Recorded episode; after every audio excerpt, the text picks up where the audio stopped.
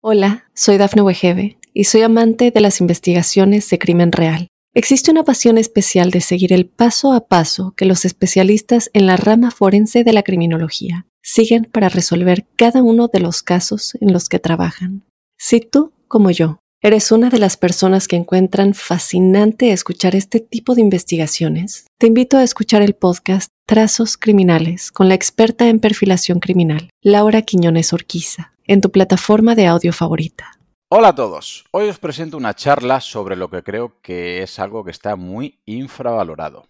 Se trata de la salud mental y la idea es que aprendas a aprovechar el máximo tu mente, ya que tenemos que entender que el cerebro es una piedra angular para mejorar tu vida.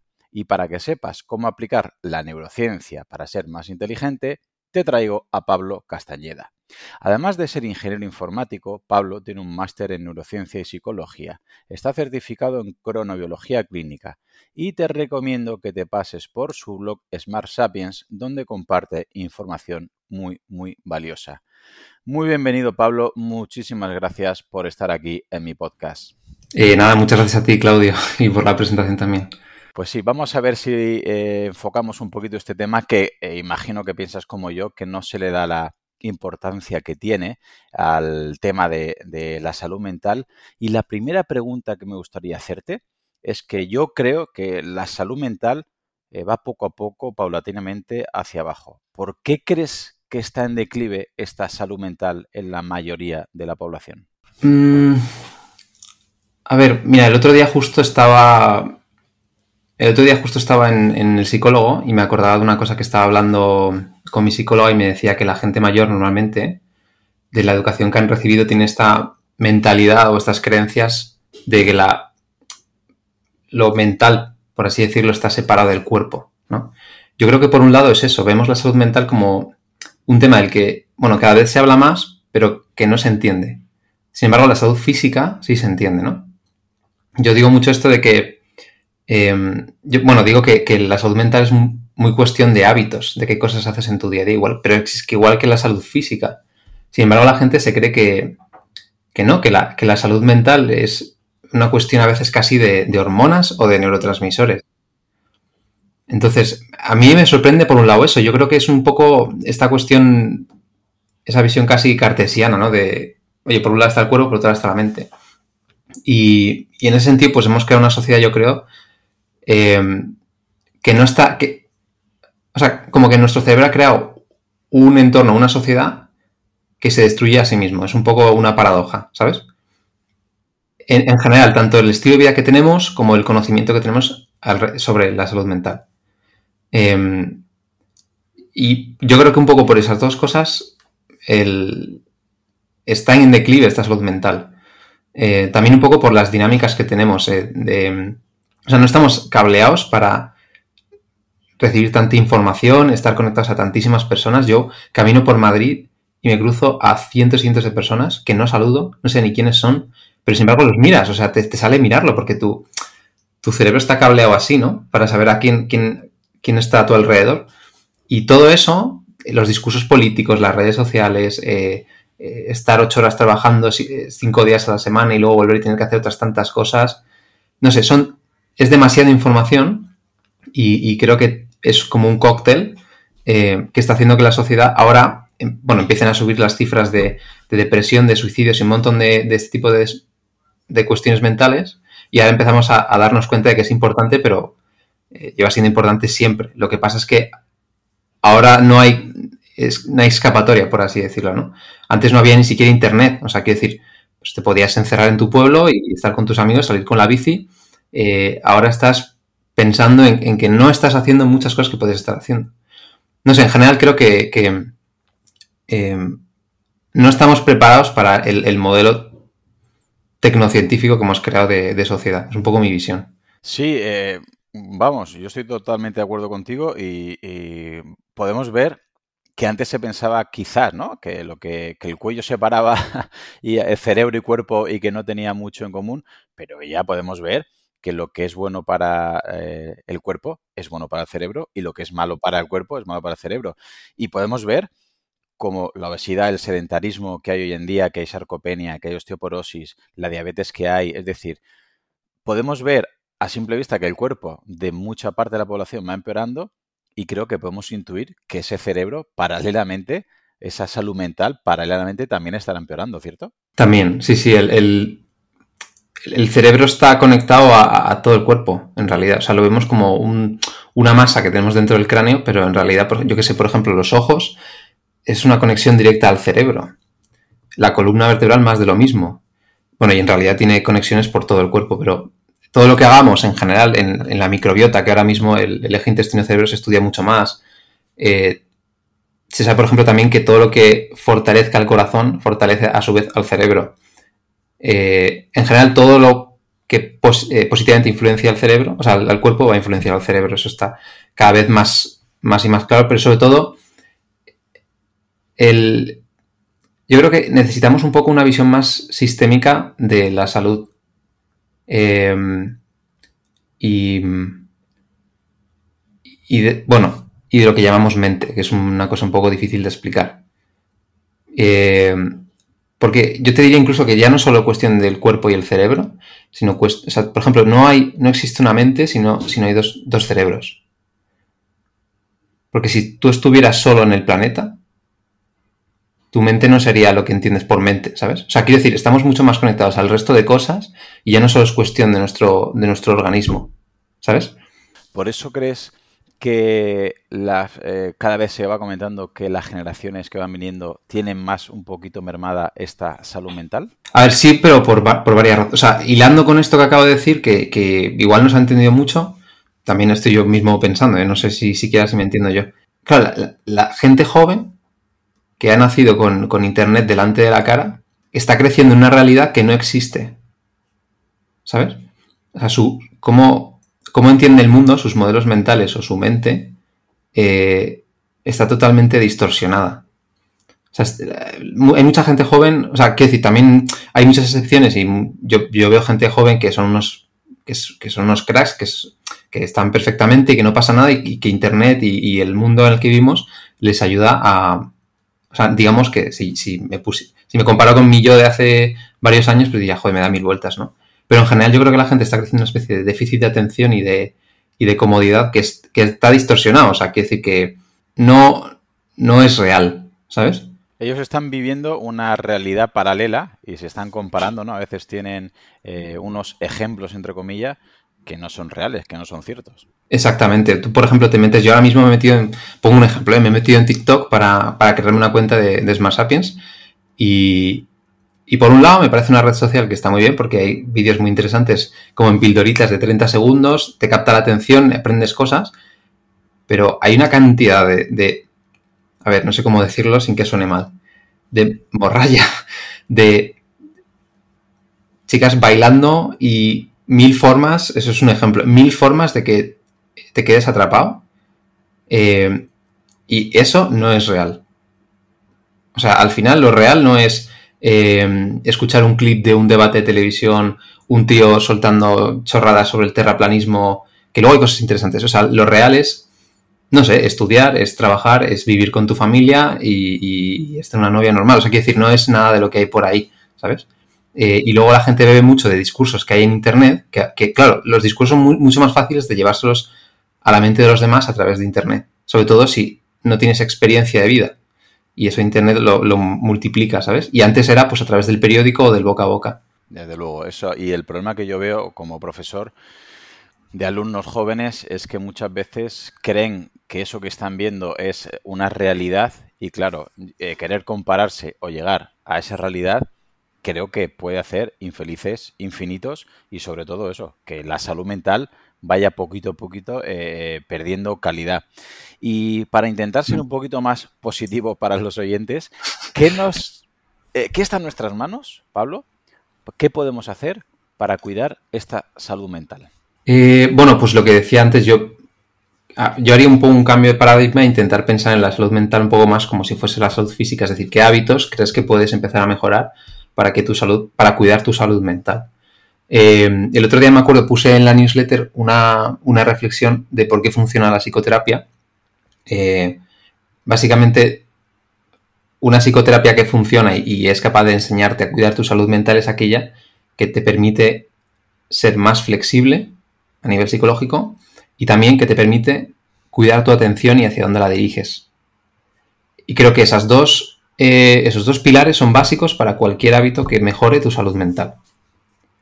Em, porque situaciones malas van a llegar, puedes tener ansiedad por cualquier cosa, puedes estar depresivo dos semanas por cualquier cosa, y no es malo, es, lo normal, de hecho, eh, pero si, si, eres flexible y si eres capaz de gestionar tu atención, vas a poder entender qué necesidades tienes.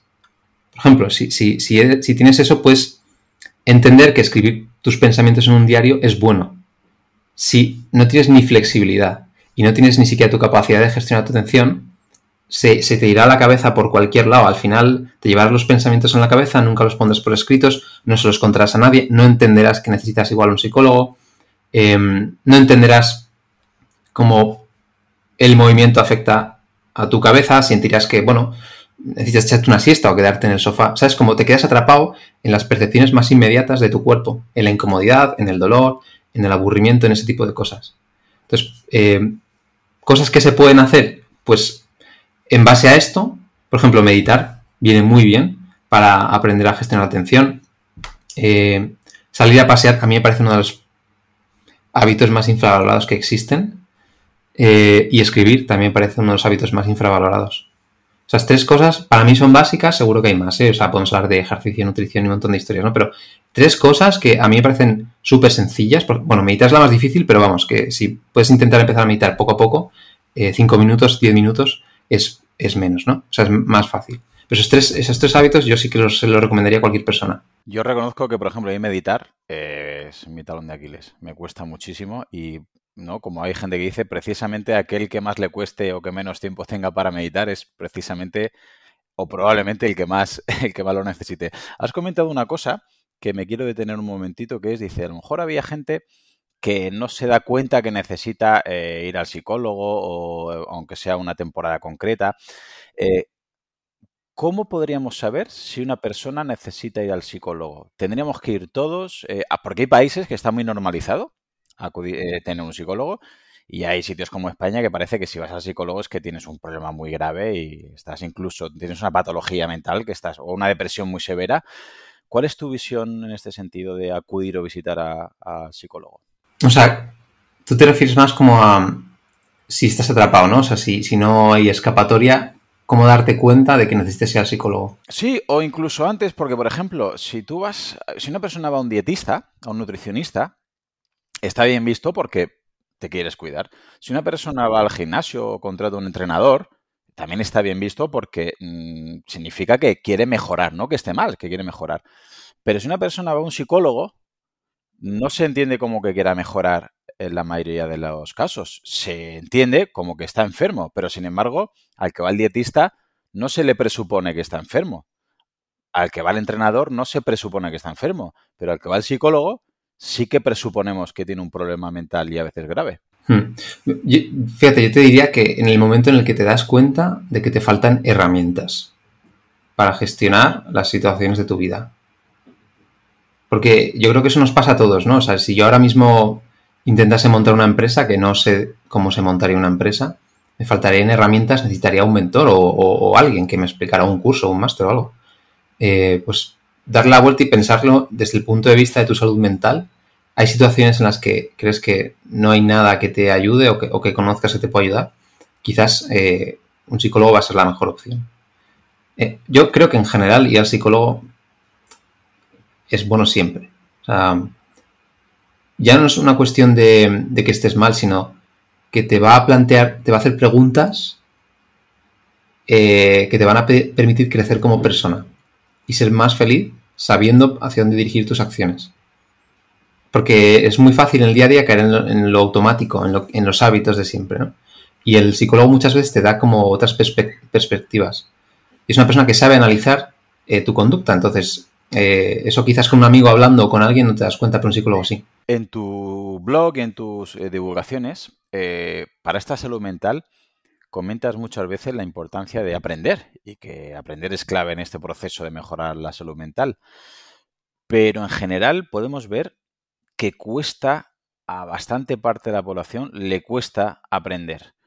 ¿Por qué sucede esto? ¿Por qué nos cuesta tanto aprender, Pablo? Hombre, yo creo que tú lo sabes muy bien. O sea, eh, o sea, me imagino que dos de las actividades que más le cuestan al organismo, una es moverse, todo lo que implique moverse, y la otra es todo lo que implique eh, aprender. Entonces, em, bueno, y seguramente hay otros, otros sistemas, ¿no? El sistema inmune también requiere mucha energía, por ejemplo. Pero el aprendizaje y el movimiento físico, la actividad física, son eh, dos de los eh, hábitos más complejos y más complicados. Yo creo que además es una cuestión de conciencia, o sea, em, con, con conciencia me refiero a la capacidad que tienes de salir del modo automático, de tu cerebro como más subcortical. Y e ir un paso más allá, ¿no? Como darte cuenta de que te estás dando cuenta. En general, ese estado mental es el que te, te permite entender que necesitas aprender. O sea, el, Homo sapiens se llama Homo sapiens por eso. Porque es, es, o sea, nuestra especie ha evolucionado gracias al aprendizaje constante. Y, y creo que es difícil también, por un lado, porque cuesta y por otro lado, porque no somos conscientes de lo importante que es. ¿Cuáles serían para ti los principios básicos eh, para que un aprendizaje se considere efectivo? por un lado, eh, digamos que tu cerebro activa eh, los mecanismos de neuroplasticidad cuando ve que hay cosas que está aprendiendo que no encajan con los modelos mentales que está utilizando. El cerebro lo que hace es predecir. Tú estás leyendo y predice las siguientes palabras. Por eso cuando lees mucho, lees más rápido, porque es que ya directamente sabes lo que va ahí. Eh, si estás leyendo un libro sobre derecho y no tienes ni idea del contexto, el vocabulario y, todo eso, pues vas más lento, ¿no? Entonces, cuando se dan ciertos errores, cuando tú, por ejemplo, eh, vas, a, a, presentarte un examen de inglés, si constantemente te presentas a otros exámenes de inglés de prueba, a conversaciones con nativos, etcétera, etcétera, estás constantemente cagándola y fallando.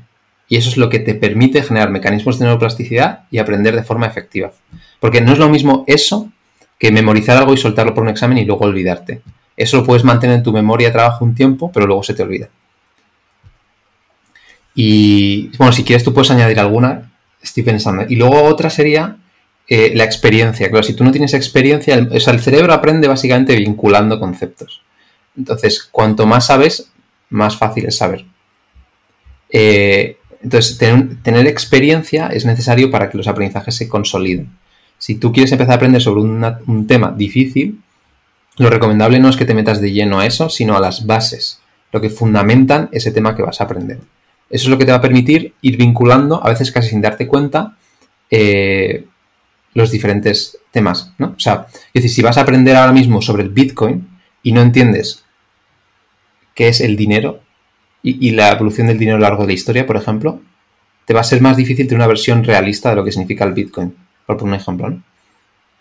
Eh, para mí, esos es como dos pilares, creo, de un aprendizaje efectivo. Yo creo que también ponerlo todo en un contexto que lo pueda entender la persona que lo está ah, leyendo para que sea más fácil su aprendizaje, que creo que desde la educación, a veces, eh, eh, por lo menos en el colegio o instituto, falla porque muchos alumnos su crítica constante es, ¿a mí para qué me sirve esto? Si esto no me va a servir para nada. Entonces, claro, si la persona que está leyendo o estudiando una materia piensa que lo tiene que memorizar, lo tiene que vomitar en un examen y no le va a servir para nada, claro, si no hay esa, ese mínimo de motivación, porque no lo ven en un contexto, porque estudian, no sé, un logaritmo en concreto, estudian un, gesto en concreto, un párrafo, y no le ven más allá una aplicación útil práctica, yo creo que a nivel eh, fisiológico mental es, bastante complicado. Y dos conceptos que para mí, yo cuando soy tutor soy muy pesado con, dos conceptos clave para los, alumnos, que es eh, concentración y atención. Algo que desde fuera parece muy fácil, sí, bueno, concéntrate y ya está, y presta atención. Pero yo creo que va un poquito más allá de la fuerza de voluntad y que involucra unos procesos eh, más complejos. De hecho, te quería preguntar, ¿qué significa para ti estar concentrado? Bueno, estar concentrado es mantener cierto nivel, o sea, es necesario para estar concentrado tener cierto nivel de activación, de lo que se llama arousal, para entender como fisiológicamente estar activo y que haya cierto, ciertos niveles de hormonas y cierto entorno hormonal y metabólico que te, permita eh, concentrarte, ¿vale? Estar como un estado de, vigilia.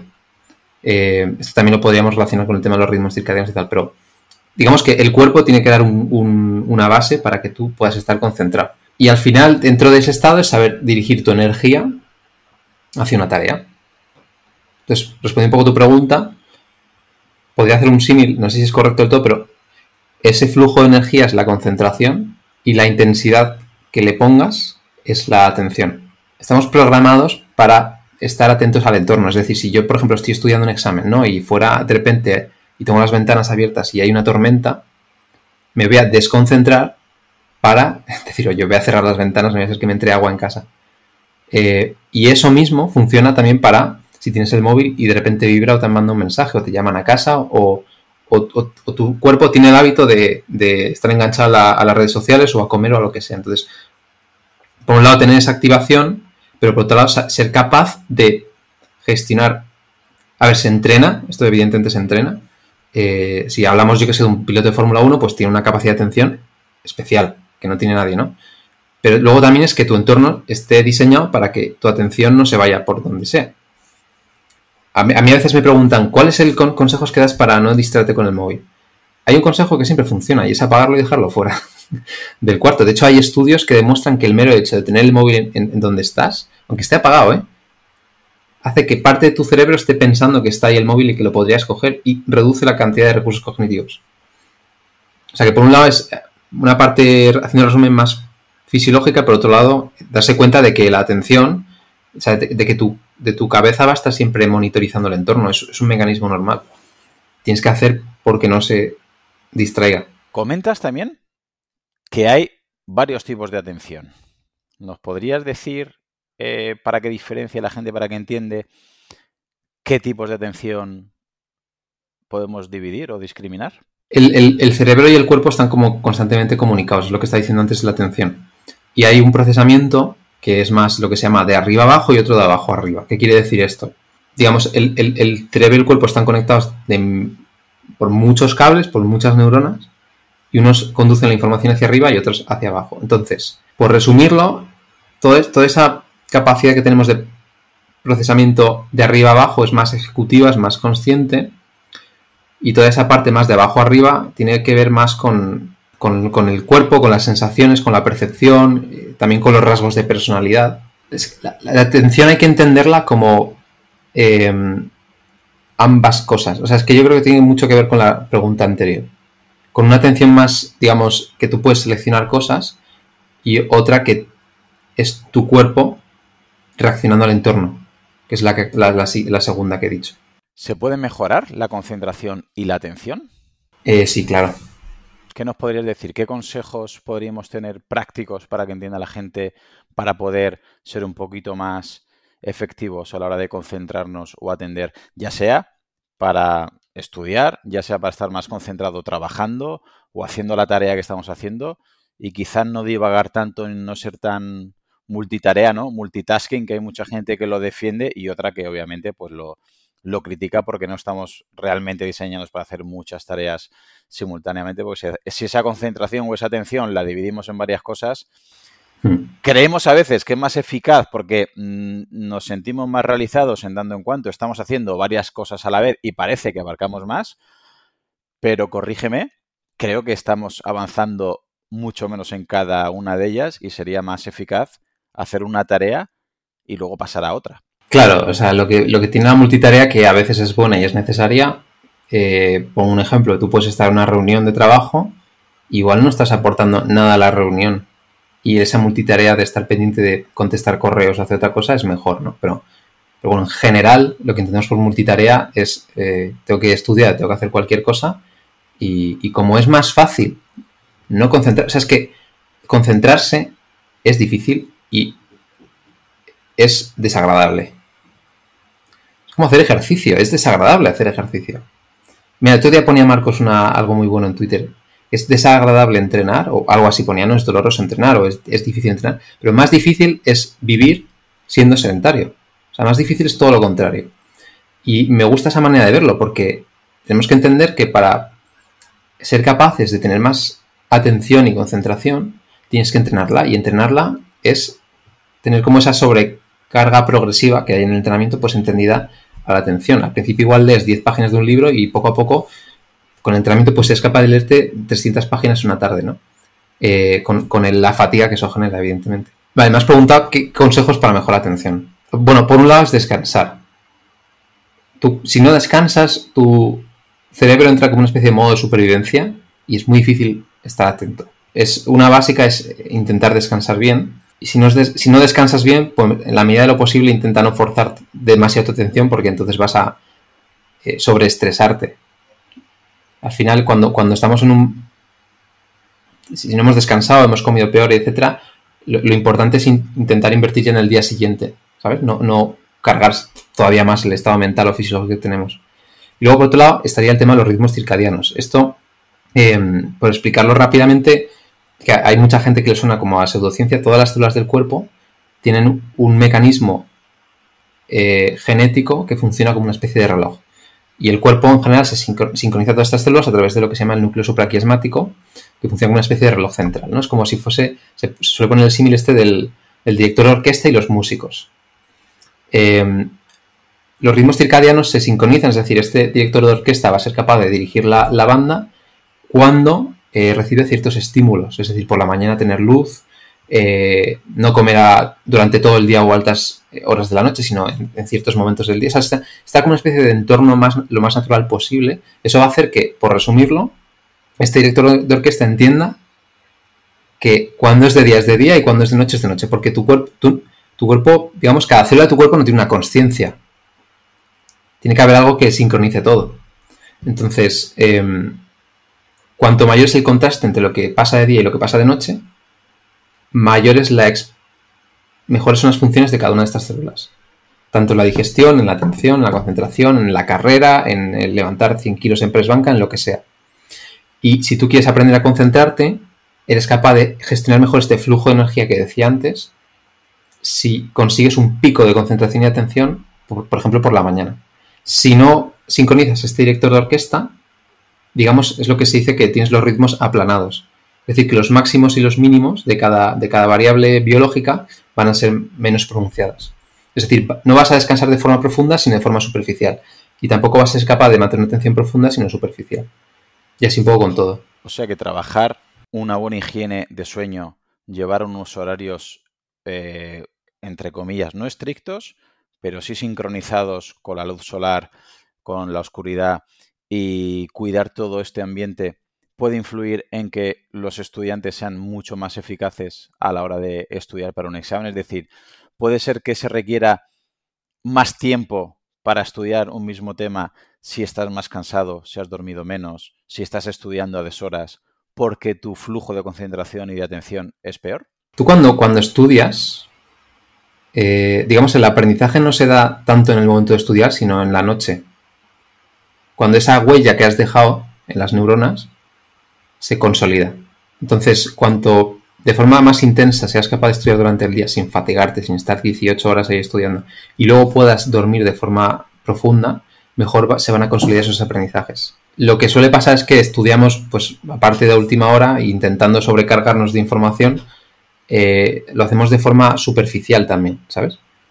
Eh, intentando gestionar el dolor que nos produce estudiar. O sea, es decir, no queremos eh, probar a hacer el examen de selectividad porque, no, o sea, tú te pones, imagínate un, estudiante que no estudia, ¿no? Se descarga el examen de selectividad de hace dos años. Se pone a hacerlo y ve que no tiene ni idea y decide, pues, mejor leerse el temario, que es más fácil leer que ponerse a prueba. Pero cuando tú te pones a prueba, estás generando estos mecanismos de error de lo que decía antes y estás marcando huellas que luego por la noche te van a permitir aprender. Eh, y leer el texto, pues no, no, no hace nada prácticamente.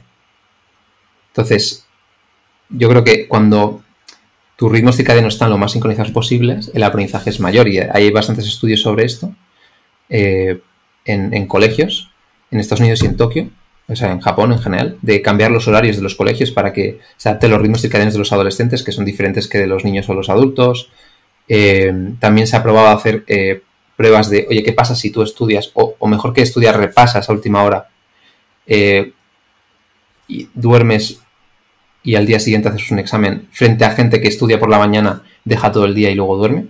Entonces se, ve que esas huellas que digo se consolidan mejor y se conectan mejor eh, cuando tú eres capaz de crear más contraste entre el día y la noche. Eso respecto a los alumnos, a los niños, bueno, tenemos claro que como tienen que pasar eh, por una educación obligatoria, eh, pues tienen que cumplir un mínimo de requisitos y no tienen, digamos, una opción B. Pero vamos a pasar ahora al que ya tiene su carrera, o bueno, ya está trabajando, y muchos ya no quieren seguir aprendiendo porque creen que no lo necesitan, ya tienen su trabajo, ya tienen su sueldo, están estabilizados. ¿Por qué le dirías que estas personas tienen que invertir tiempo, dinero y esfuerzo en que sigan aprendiendo? Aunque crean que a corto plazo no les va a servir porque ya tienen su trabajo, tienen su sueldo asegurado y que no le ven, ya te digo, a corto plazo un beneficio. ¿Cómo le podrías convencer de que hagan el esfuerzo y sobre todo el esfuerzo de invertir en tiempo y de dinero en seguir formándose? Mm, a ver, históricamente eh, nuestra especie ha aprendido gracias a, cómo nos contábamos historias y transmitíamos el conocimiento de generación en generación por mucho que seas mayor o digamos creas que no le vayas a ver un rendimiento a tu aprendizaje o a, tu estudio, eso no significa que lo que tú puedas aprender, tengas la que tengas, luego lo puedas transmitir a tus hijos, a, tu familia, a tus amigos, etc. Eh, y el mundo cada vez necesita a gente que aprende. Digamos, históricamente ahora, hace unos años, hace varias décadas, hemos pasado por un momento de, oye, tú estudia una carrera, ejerce una especialización en un campo en concreto y ya está. Pero ahora necesitamos enriquecernos muchísimo más y se sabe que la polimatía es cada vez un modelo que se adecua al, al, entorno productivo en el que estamos y a, la sociedad en la que vivimos. Eh, yo digo eso de que eh, aprender es como la mejor inversión que puedes hacer. Porque, porque puedes perder todo lo que tienes, pero no puedes perder lo que aprendes. Eh, es lo que suele decir también de ¿Por qué los, millonarios son millonarios? Pues porque han aprendido a ser millonarios. Entonces, si tú le quitas todo el dinero a un millonario, sabrá hacerse millonario otra vez. Tiene habilidades, tiene conocimientos, entiende del tema. aprender va a hacer, te va a hacer mejor a ti, va a hacer mejor a los que están a tu alrededor. Y, además aprender sabemos que nos hace más creativos, más resilientes y más versátiles en general. Sea, vivimos en un mundo que cada vez va hacia la, más hacia la polimatía. O sea, ahora es raro, yo que sé, para, para mi madre, por ejemplo, haces un curso de cómo funciona pues, tendencias nuevas tecnológicas, no le afecta en nada, lo hace y ya está, y bueno, aprende un poco, pero lo que va a ser la constante es que lo aprendas para integrarlo en tu trabajo, ¿sabes? Y en tu día a día. Y en general, ¿por qué crees que no nos gusta aprender a la mayor parte de población? Repito, una vez ya han pasado la época eh, de secundaria, bachillerato y la época de eh, universitaria, ¿por qué le cuesta tantísimo a la gente seguir estudiando, seguir aprendiendo por cuenta propia, por eh, superación, por aprender cosas nuevas? ¿Por qué nos cuesta tanto o por qué no gusta normalmente seguir estudiando una vez pasamos de los 30 años más o menos? Bueno, a ver, yo creo que es cuestión de lo, que hemos entendido que significa aprender. Tú, tú, quizás lo sepas mejor que yo, pero esto le, di vueltas últimamente, creo que hay demasiadas personas que después de tantos años en el sistema educativo están acostumbradas a hacer algo que les parece aburrido, tedioso, eh, que lo hacen simplemente por cumplir, porque por el sistema, ni por ellos ni por nadie, o sea, porque el sistema funciona así. Hay tanta gente que ha aprendido a hacer cosas así eh, y que ve el aprendizaje como eso, como parte del sistema educativo y que no sirve para nada, que, es normal que no nos guste. Entonces, ver el aprendizaje como una oportunidad o como o, tener curiosidad para seguir aprendiendo cosas, eh, para mucha gente está vinculado, o sea, para mí es casi como una especie de indefensión aprendida del sistema educativo. No sé si se entiende esto. El, experimento este de Seligman de pones a un perro en una caja y le das calambres, ¿no? Y, tiene una puerta para irse a otra caja al lado que no le dan calambres, pero como está habituado a los calambres, prefiere, quedarse ahí, ¿no? Es como el dicho este, malo conocido que bueno por conocer. básicamente. Yo creo que el aprendizaje es un poco, un poco, o sea, es que te podría decir mil cosas si hemos hablado de, esto ahora, pero en, gran parte es esto. O sea, el, sistema educativo se ha creado como si fuese una especie de fábrica. Y, bueno, y solo la gente que, de forma innata es más curiosa o que su entorno en casa le, estimula más, es más enriquecido, etcétera, es gente que luego sabe, bueno, sabe gestionar su capacidad de aprender a lo largo de la vida, yo creo. Y para aquellas personas que dejan de estudiar y dejan de seguir aprendiendo, imagínate, lo que he dicho antes, los 30 años, ¿qué le dirías, qué le puede suponer mentalmente, fisiológicamente, dejar de estudiar, dejar de aprender a lo largo de su vida? ¿Cómo sería su vejez? Es que nuestro cerebro no entiende no aprender. Entonces, cuando no aprendes, eh, decae su rendimiento y envejece rápidamente. O sea, digamos que para la evolución los cerebros que aprenden son los más valiosos. Hay un concepto que se llama reserva cognitiva, que es cuando nosotros estimulamos el cerebro y, aprendemos constantemente cosas nuevas, creamos más conexiones entre todas las neuronas que tenemos y cuando llega nuestra vejez, en ciertas pruebas de neuroimagen parece que tienen demencias o Alzheimer, etcétera, funcionalmente no tienen, porque han creado esa reserva de conexiones neuronales y, y de, bueno, esa reserva cognitiva es más complejo que eso, pero que les permite eh, estar en plenas funciones, por así decirlo. Entonces, una persona que no aprende em, es que envejece, envejece rápido. Digamos que las neuronas además se protegen cuanto más conectadas están entre ellas. Si no están conectadas, se, debilitan y se mueren. Una de las patologías más prevalentes y cada vez va subiendo más, eh, obviamente a edades más avanzadas, es el Alzheimer. Y podemos decir, por lo que estabas comentando, que hay una parte genética que se va acumulando, eh, hay más daño, hay más placas eh, amiloide, pero si llegamos a esa edad que se empieza a acumular el daño y tenemos esa reserva cognitiva porque has entrenado, has cuidado tus biorritmos, has leído más, has aprendido más, eso puede hacer que aguantemos más ese daño y ese mismo eh, placas beta-amiloide que en un cuerpo sedentario, un cerebro sedentario, crearía muchos síntomas, en un cerebro que se haya cuidado es posible que no dé tantos síntomas. Es decir, se puede prevenir los síntomas, no el daño, porque el daño sabemos que hay mucha parte que es genético, pero podemos prevenir que eso nos afecte con el aprendizaje, precisamente para eh, aumentar esta reserva cognitiva y que no tengamos tantos síntomas, aunque repito, haya daño? Hay, un estudio muy famoso, en, no sé si la gente lo conoce. No, hay un estudio en monjas en el que ven que lo conoces, ¿no? Sí, de lo leí en Saludablemente, el de Marcos Vázquez. En que las monjas que escribían frases más complejas en su juventud eran las que después, a pesar de tener ciertos síntomas de, Alzheimer o de demencia, no mostraban ese, ese Alzheimer o demencia. Eh, a ver, es que yo no me metería demasiado porque no entiendo muy bien. Y, de hecho cada vez salen... Ahora hace poco leía que el tema de las placas beta-amiloides no es exactamente así como se cree que se crea el Alzheimer, sino que es más una cuestión metabólica. Entonces, eh, no, sabría decirte, pero creo que es como todo un conjunto de cosas. Puedes aprender mucho, pero si eres muy sedentario, pues igual mueres más pronto. Eh, y por mucha reserva cognitiva que tengas, ¿no? Pero, pero yo creo que cada vez está más claro que Creo, creo que se tiende a pensar que el cerebro necesita crear neuronas para mantenerse sano. Y es más, las conexiones que crean, o sea, se crean muy pocas neuronas en general.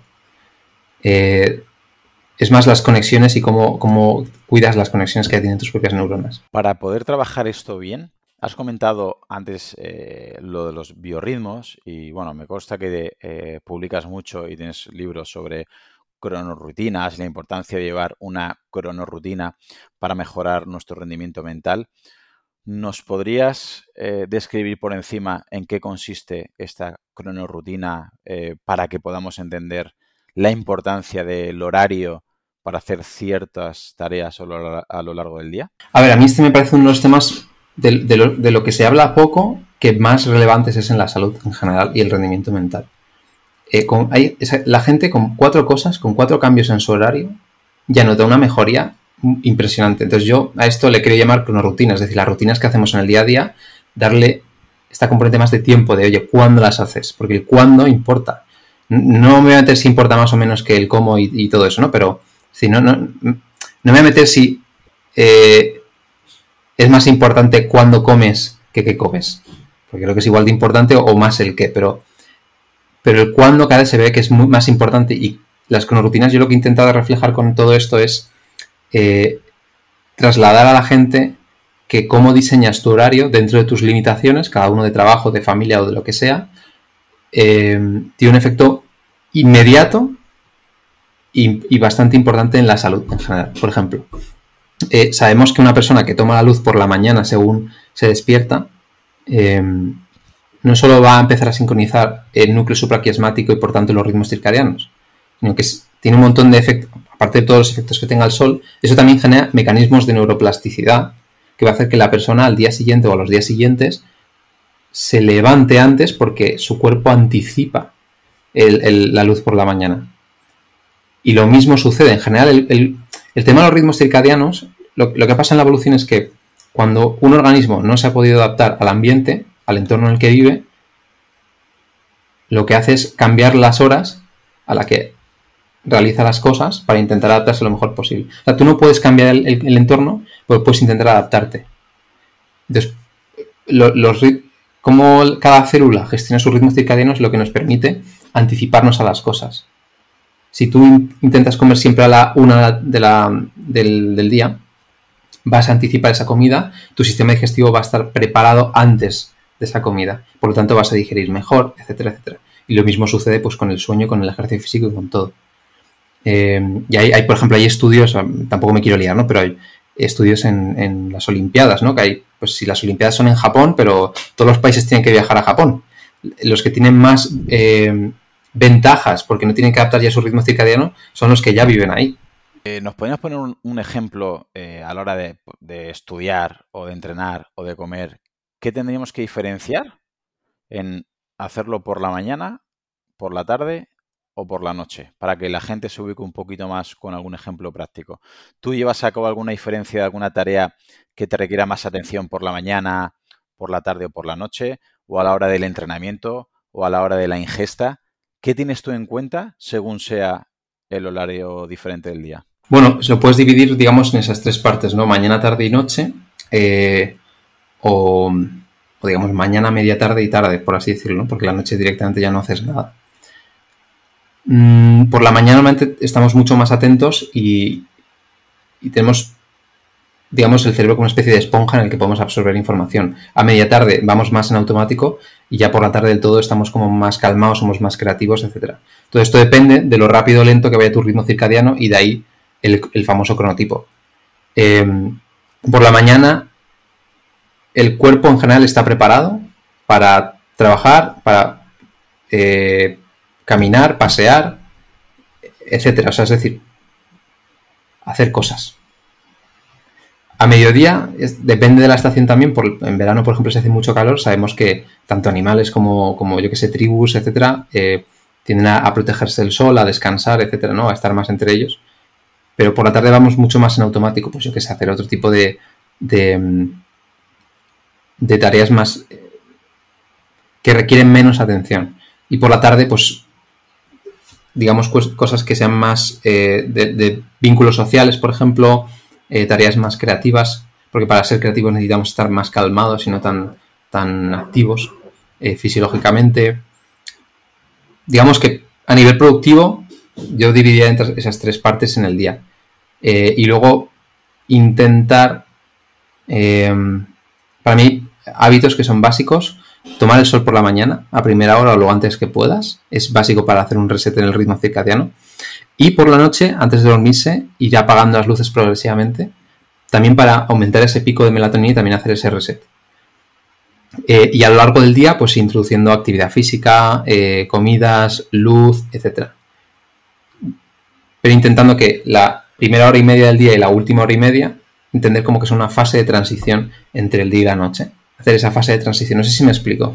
Sí, sí, perfectamente. Y creo que mucha gente, eh, por la tecnología que hoy en día es mm, tan accesible, relativamente muy barata, mucha de ella, y les gusta a casi todas las edades, creo que es uno de los hándicaps que tenemos hoy en día que sobre todo en invierno, que puede anochecer a las 6, 6 y media, 7 y estamos a las 10, 11, 12 con televisión, con pantallas, con tablets, con móviles, que si es un día eh, de vez en cuando, pues imagino que no será tanto el problema, pero eh, yo mis alumnos, eh, Pablo, para que te hagas una idea, muchas veces cuando les trabajamos el tema del sueño y de ritmos circadianos, muchos me dicen que se acuestan a la una, una y media, dos. Es verdad que tienen ese cronotipo diferente, son un poquito más nocturnos que los adultos, pero claro, a las 7 les suena el despertador, porque a las 8 tienen que estar en el, en el instituto y empezar sus clases.